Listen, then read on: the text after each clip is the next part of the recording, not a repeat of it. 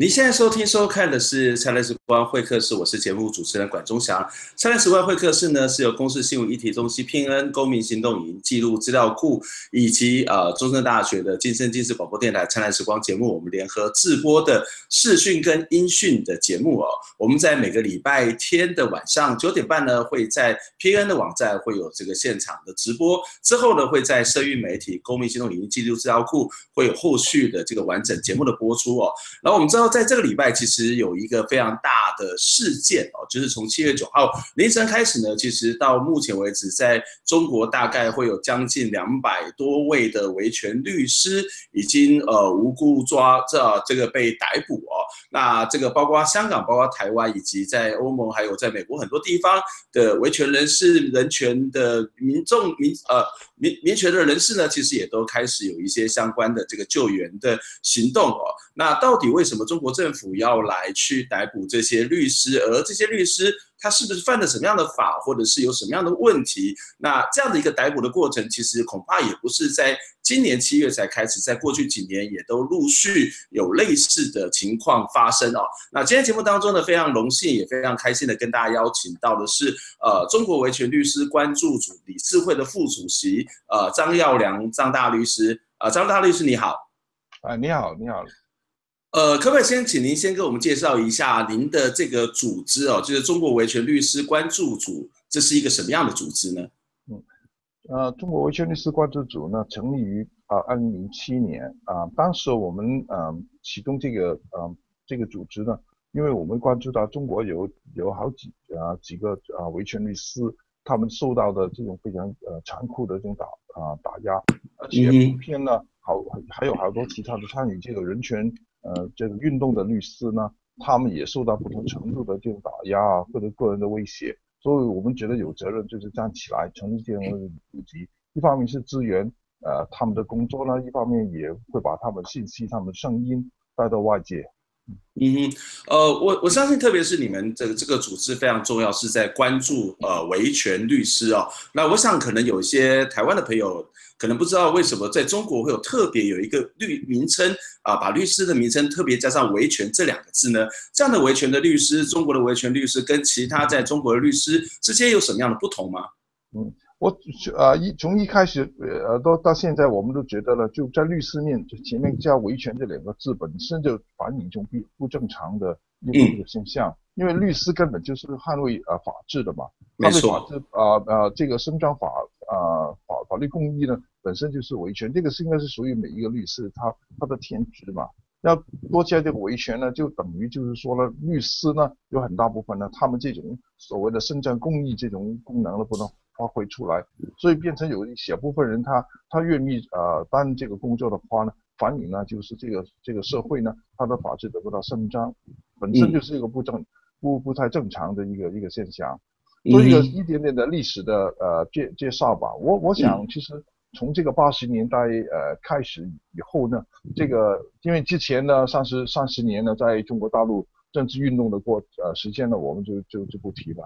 其实从这个八十年代以后呢。呃，这个法法律或者呃建立一个呃法呃法治社会，在中国大陆被提出来以后呢，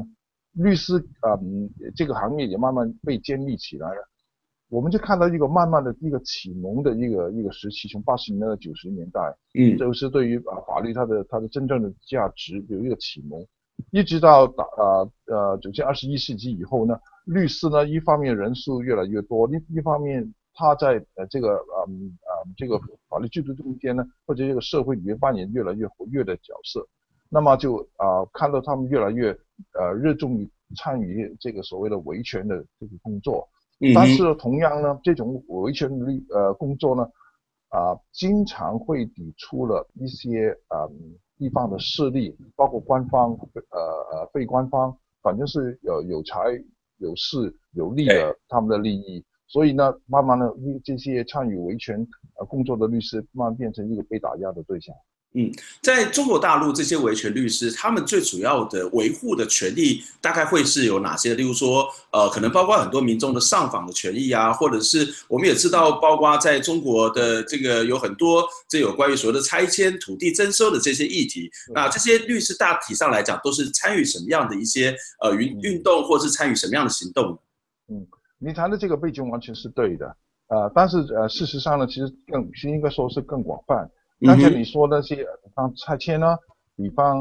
有一些呃严重的冤案呢，比方有啊法轮功啊、宗教人士啊，有一些异议分子被残酷打压，这个当然都是更吸引这个呃呃媒体的头条。但是其还有更多呢，就是呢，呃啊，我我想全世界的律师都会都会参与的，比方一些普通的公民他们的权利，比方比方比方一些劳工啊，劳工的啊，他都讨回他的工资啊。有人受伤啊、呃，需要这个这个呃赔偿呢。比方有些地方的妇女、孩子，他的他的公民权利啊，这些媒体上没那么注意到，但是都是呃全世界的律师都会参与呃呃工作的。这个全都啊、呃、用我们的定义都是可以归归纳进这个呃维权这个权该受到保护、该受到维护的权中间。所以其实它包括好多方面的。嗯哼，呃，在中国从事这样一种维权的工作，我们知道它的风险是非常非常的高。那其实有很多的维权，我们知道它的行动可能都是在网上，然后或者是透过一些比较这种暂时临时性的这种行动哦。可是律师他本身是有执照的，那他如果要站出来为别人去辩护的话，他他不会是陷呃把自己陷入到某种的风险当中吗？嗯，那呃风险一直都很大。其实呢，包括有一些。啊，不那么敏感的案件，他们都有风险。举一个例子，在中国当啊刑事律师本身就是个风险极大的，啊，这一一一一类的工作，哪怕呢他啊代表那些刑事案件并并不敏感，就是政治上并不敏感，本身就就有风险。为什么呢？因为刑事呢，马上我们就可以明白的，他他的对象对抗的对象就是公检法权力。那么他们啊律律律师已经在这个啊这种案件里面处于一种很弱势的一个一个境地，嗯，所以他们他们的权利受到各各种各方面的一种一种限制啦，啊嗯。啊，而且无论在庭外在庭内，他的啊功能都的发发挥呢都非常受到受到各各种的限制，而且呢啊在中国的这个司法不独立的这个这个环境下呢，好多案件呢。如果他的领导已经所谓的有了定性的话呢，律师更没有发挥余地，经常会受到比方约谈啊，要约他要要警惕自己的行为，嗯，要去喝茶，嗯哼，哦对，还有还有呢，更多呢就是哪怕是不那么敏感的呃刑事案件，如果律师据理力争的话，嗯，律师被发生在庭庭上被呃禁止发言呢，被赶出法庭呢，被被被被这个这个庭警用用暴力架走了。啊，扔到街上或者被被暴力对待呢？嗯哼，之前啊之外之后都受到暴力对待，这个是太多太多了。所以啊、呃，本身的这个律师行业呢，尤其是参与到这个跟对你的对手是共权力的话，或者有一些有势力的背景的，本身它的风险已经很大。嗯，这些都只是在一般的这种所谓的刑事案件。那如果它比较涉及到比较政治敏感，例如说我们今天呃，可能像有些这个所谓的土地征收，或者是这种所谓的拆迁，其实它背后可能是一个地方政府的一个非常庞大的一个权力结构。那律师在面临到这些这样的一个议题的时候，呃，他又会有什么样的下场？哦，啊、呃，就看他参与到什么程度，也也看这个这个他的。这个他的对手这些权利，他们动用什么的手段？那呃，其实我们呃呃很很难，有时候很难去估计公权力他们用的所谓的暴力用的什么方式，因为他们的所谓的做办事情做事情的方法，我认为有个就叫 pattern，它的形式的模式有也很难很难很难掌握很难触摸的，就看他他就用什么手段。而且也牵涉到的所谓的利益的有宏大有多少，当然也有牵涉到律师他们办事做事情的技巧，嗯啊，他啊强硬到什么地步，能退让到什么地步，所以很难一概而论。但是呢，啊呃呃，如果碰到拆迁的这些案件呢，一个事实呢就是啊，律师参与的成功率很低，成功率就是在法院能非常低，因为背后呢一般你呃那个那个那个利益的。呃，所谓的冲突。群体呢，嗯哼，那个那个群体呢，啊、呃，太广了啊，对而且多半呢，谈到土地的话，我想绝绝大部分、绝大部分、绝大部分都有地方官员、政府的利益牵涉在里边。嗯、那要你要啊，在这个是否不呃不独立、不公正的公正的地方，要要触动了这些啊地方政府或者他们那些人，包括肯定很多都是贪腐的的利益的话呢，那你的成功的机会就很低很低。嗯哼，在这么危险的状况之下，为什么还有这么多的这个中国大陆的这个维权律师会会不断的出现，然后不断的去伸张正义呢？难道他们都不害怕吗？哦，就是由于他他们害怕，所以能够真的站起来只有那么少，但是也不算少了。嗯、呃，这个啊，我呃我这个我需要呃呃说明一些什么叫维权律师。其实维权律师这个、嗯、这个字的这个这个名词呢，这个定义有点有点广泛。其实呢，啊，我们可以把国内的呃参与人权工作的律师呢分分为好几类。最所谓我称为敢死队啊，最勇敢的，不怕暴力的。呃，大陆有一种有一个名词称他们为死磕派，他们就是抓着死磕派，就是这些最最勇敢的，不怕暴力的。这个肯定是少数，他们抓着案这个案件呢，就跟你打拼到底，不管不管怎么，他们坚持他们的原则，他们的勇气。呃，可嘉，但是经常也把自己陷于一个非常危险一一个地步。你看到所有受到严厉、残酷的打压的啊、律师，呃，维权律师，大部分都是这些所谓的死磕派。死磕派下下面呢，你可以说是人权律师，这些呢也愿意接办一些敏感的案件，但是他们很懂得在适当的时候呢退让一下，用用谈判啊，用这个手手段。这个人比死磕派多一点。但是他们也非常有正义感。在退于在在下一面一一些我们可以称为公益律师，公益律师就是办呃呃参与一些政治上面不是最高度敏感的，比方比方一些所谓的呃劳工的问题啊，妇女啊孩子的权利的呃的工作啊，其实都这个都是法律的呃呃权利，他们都愿意接办，这个人数很多，所以说公益这两个字没有那么敏感。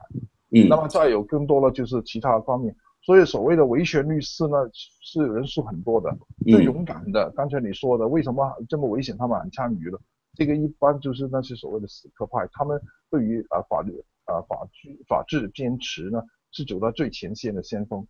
嗯嗯，呃，我们看到这一次的这个所谓的大的逮捕，哦，到目前为止大概已经逮捕了多少人了呢？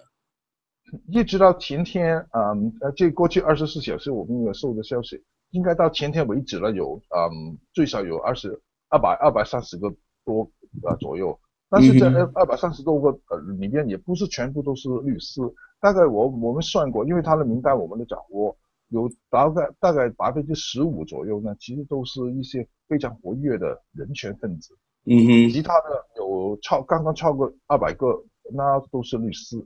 但是呢呃这二百二百多一点的律师呢，呃大部分。呃，大部分在在呃被逮捕以后了两一天两天或者不超过三天呢，都被释放出来，受到警告释放释放出来。嗯，现在还还被呃拘留啊、呃，拘留其实都是失踪，因为我们都没有他的律师都不能探望，他家人都不能探望他们。有我、们现在估计有二十多个吧。嗯，就是有二十多位，其实已经目前是完全失踪的状态。你你说的对。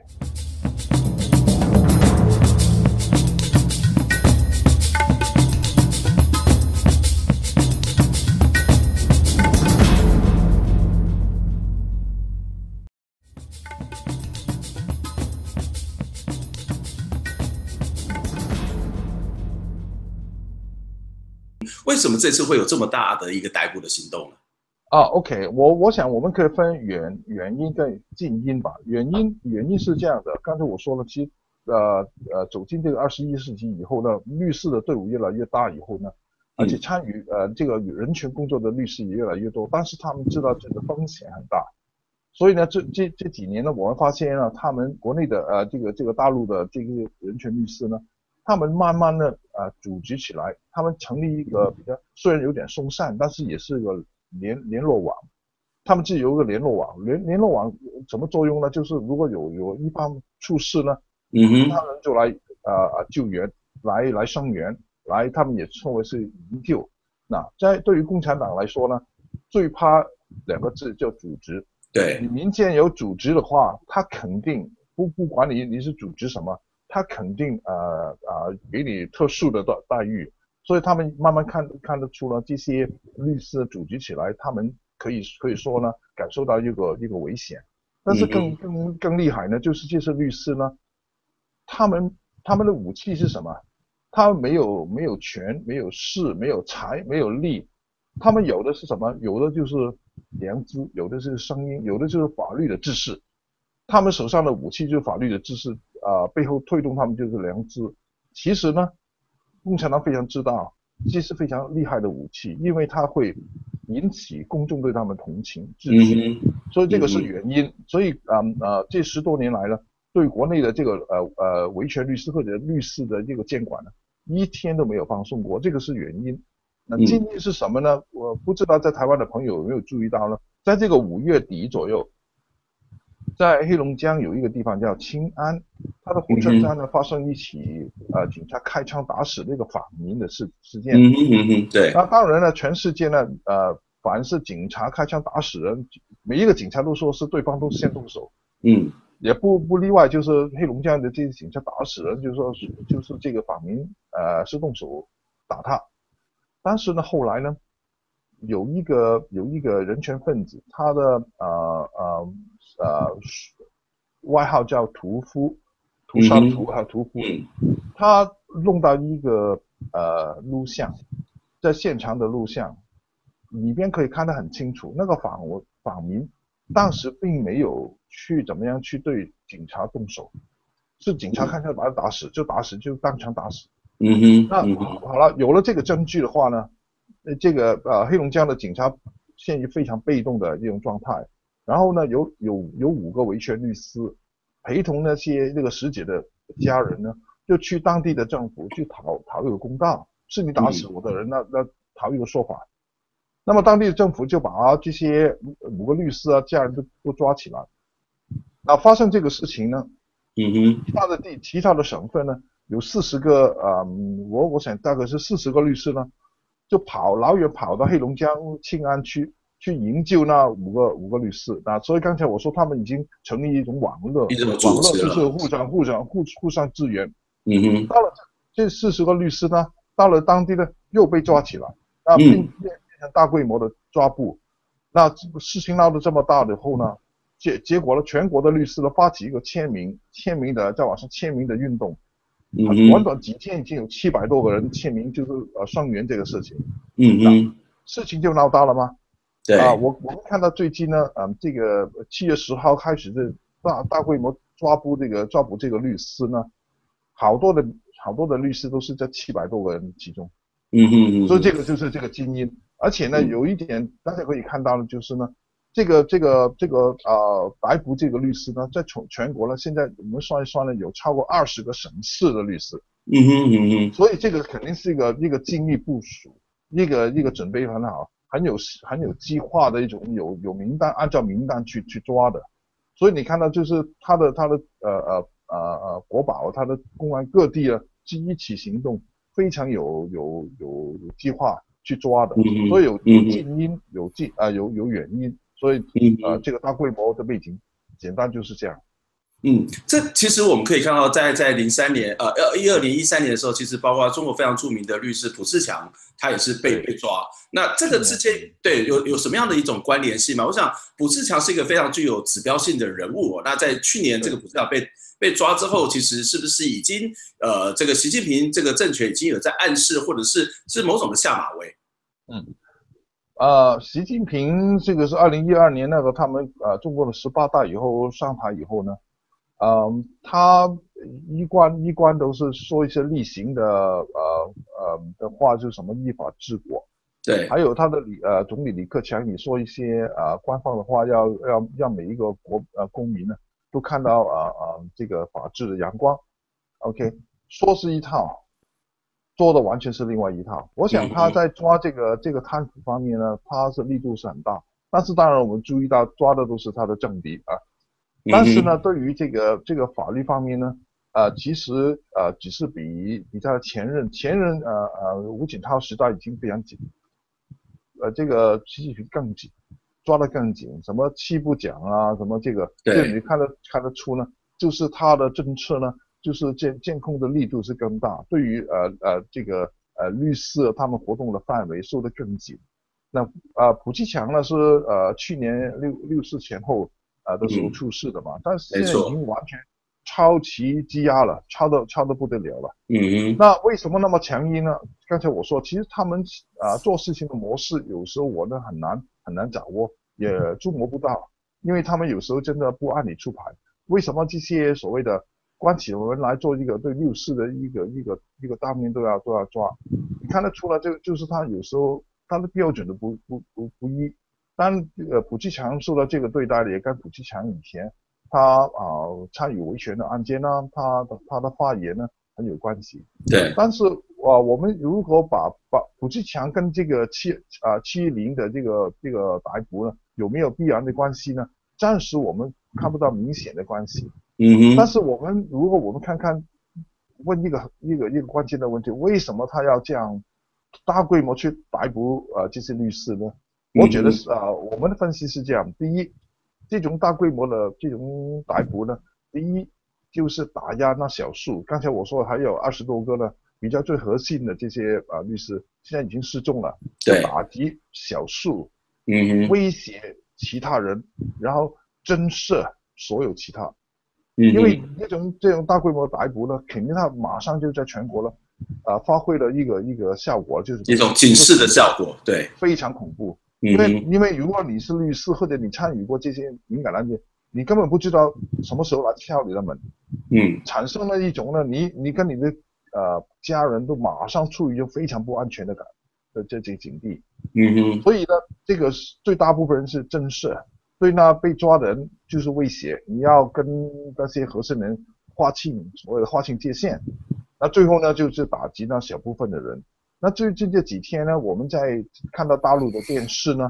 每天都在播放播播一些什么呢？就播一些被抓但是放出来的这些律师呢，嗯，他们的一个所谓的。啊、呃，一个忏悔自白，自白说说说了什么？比方比方说什么什么啊？我是受我是不明不明事实不明真相，受到啊国内或者境外的一些人人的误导，所以我参与这个事情。我现在呃知道错了，我我知道我呃呃呃这个都是都是违法的。嗯，这这这种这种所谓自我自我检讨，我们知道在在共共产党几十年来了。最恐怖的一种一种手法呢，就是把你抓起来，然后让你自己检自我检讨。这这其实我们看到最近这几年特别的多，对吧？对，呃，特别是在公众媒体上面去做自我的检讨的状况。其实几十年来，从共产党没呃执政以前都已经有，现在呢，把它放到放到这个这个电视上，电视上面对。其实我我觉得非常残酷的。你你想，呃，因为刚刚啊啊啊，不是几个小时之前呢。我们看到呢，啊，那那位周世峰律师就是王宇律师，这个就是这一次被打压这个律师、嗯、啊，这个律师事务所叫丰瑞律师事务所，对，他的主任叫周世峰嘛，他居然把他放到这个、嗯、呃中央电视上面呢，做一个非常你可以说是很弱嘛，但是也非常无奈的一个检讨，嗯，但但是周世峰律师呢，呃，其实为什么也牵呃卷进这个事情呢？他本来就是一个非常温和的人。他肯定是非常非常支持、非常同情这个呃维权运动，但是他自己并并并不高调，他并不高调，人也温和，但是他犯了什么错呢？就是呃好几个月前呢，他居然呢宣告了他自己用七百万，七百万成立一个基金，嗯，作为这个支援所有受打压的维权律师，如果他们受打压被关起来呢，支援他们的家人、他们的孩子，呃支援他们的比方诉讼费用啊。他这这样这样去去支援啊，拿出这些钱来帮助他们，而且呢，在中国嘛，如果有律师嘛，你必须要加入律师事务所才能执业。对，没错。但好多的、嗯、好多的这些呃维权律师找不到事务所愿意容纳他们，周世峰律师就把他们容纳进自己的这事务所。嗯、所以看、嗯、看到了这一次的公安去去搜查的，包括这个他的瑞丰呃丰丰瑞丰瑞律师事务所呢。好像就被好像被被打劫过一样，所有电脑啊文件都被被被拿走，现在现在空空如也。嗯呃，而且呢更痛苦，你看呢这些呃呃呃呃，比方周世峰律师，他们跟王宇当然是非常好的要好的朋友，也容纳他们进来，居然在写这讲这些所谓的呃自白检讨的话，违心的呃自白。嗯，你想以后他跟王王宇见面的时候，他是多痛苦？嗯，当然王宇可能是谅解他，但是他这样公开这样呃背叛自己的朋友，我想我们正常的人，你终生都处于一种非常痛苦不安的状状态，这个也是对、嗯、对人性一种非常严重的一种扭曲。但是就是就是发生在这个社会里面，所以这个这个案件其实我从方方面面来说，这个是呃不止一个一个逮捕逮捕律师那么简单。个做成一种恐、一种恐惧、恐怖，律师之中的不信任，而且划清界限，做成一个一种分裂的状态，其实都是一个非常非常恐怖的社会的一种一种状态。对，这实在是一个非常残酷、非常残忍的说法，这非常跟中国古时候的一种游街示众，而且你是变成是你在自白，然后再去出卖自己的朋友，甚至你某种程度上面在否定过去曾经所做的一切。我觉得那是一个非常非常残酷的一种做法哦。我们看到中国大陆的这样的维权律师的这个大批的被这个逮捕哦，在香港的你们会有恐慌吗？或者是你们怎么去面对呃这样的一个中国的这种所谓的非常残暴的或者不民主的做法？OK。这这这几天呢，呃，香港的媒体也有也有报道，也引引起了呃也关注。但是一般来说呢，在香港，我我并不觉得这里有引起恐恐慌，因为呃大陆发生这种事情已经不是今天发生了嘛。对。啊，呃，发生了太太多了，一般没有没有特特别影响到呃香港。你你看，一九八九年六六月四号发生的事情。嗯，呃，要恐恐慌的话，早就已经啊、呃，我们都都恐慌了起来了哈。所以这个这这样的事情并不引起我们的恐慌，但是引起我们的愤怒。嗯哼，啊，所以今天呢，我们我刚才呃，我们有一个一个呃呃记者这个媒体招待会，呃，有好多好多的媒体来来报道。那个呃，这个这个嗯呃记招待会呢，是谁召开呢？就是香港的大律师工会。嗯哼，嗯哼，所有的呃能够找到的呃呃还活在活在 香港的以前的律师、嗯、大律师工会的主席，他们一起发表了一个声明支援这个事情。还有呢，法律界三十个呃选举委员会的成员，包括我们都参与这个、嗯、这个联署，是去去呃谴责或者呃支持国内的这个这个律师。媒体媒体这一方面呃各方面的包括国际上面的声援，这个那个声势越来越大，啊、呃，所以啊、呃、引起恐恐慌倒没有，但是引起关注呢，肯定未来这几天呢，一一啊我们看到越来越明显。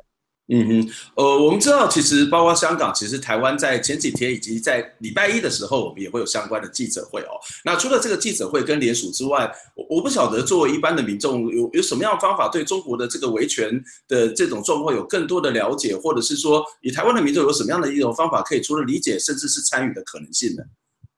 呃，很可惜呢，在呃支援中国的这个呃维权的运动来来说呢，在香港的普遍的气氛是比较冷淡。嗯哦，冷淡的意思，一方面很多事实他们可能呃没没有没有注意到，也没关注到。呃，另外另外一方面呢，我我想呃这个在在大陆现在发生的事情呢，呃可能比这个这个维权呢更严重的事情更引起我们的关注。比方呃呃呃国内的一种严重的贪腐啦，社会的不不稳定啊，其实呢更有迫切迫切性。呃，我们我们更更引起引起这里的呃的关注，所以维权运动啦是民间社会的一个运动啊，在在这里有关注，但是它的关注的程度并不算特别高。嗯哼，嗯哼。嗯，那不过我想这得得要所有的人都要关心这样的一个议题。我这特特别一个现实就是，这个中港台这三个地方，事实上虽然它是分属不同的一个政治的实体，可是它的写它的这种所谓的命运或者是它的相互关联性是非常非常高的哦。那今天非常谢谢呃我们的中国维权律师关注理事会的副主席张耀良张大律师来接受我们的访问。我想呃在礼拜一台湾也会有这个相关的这个记者会，在台湾这个地方也会持续的。来关心这样一个行动，那今天非常谢谢你，我们下礼拜再会，谢谢。好，谢谢你。跳动的心是你有重来的机会。我的爱会给你个拥抱。抬起头，感受生命。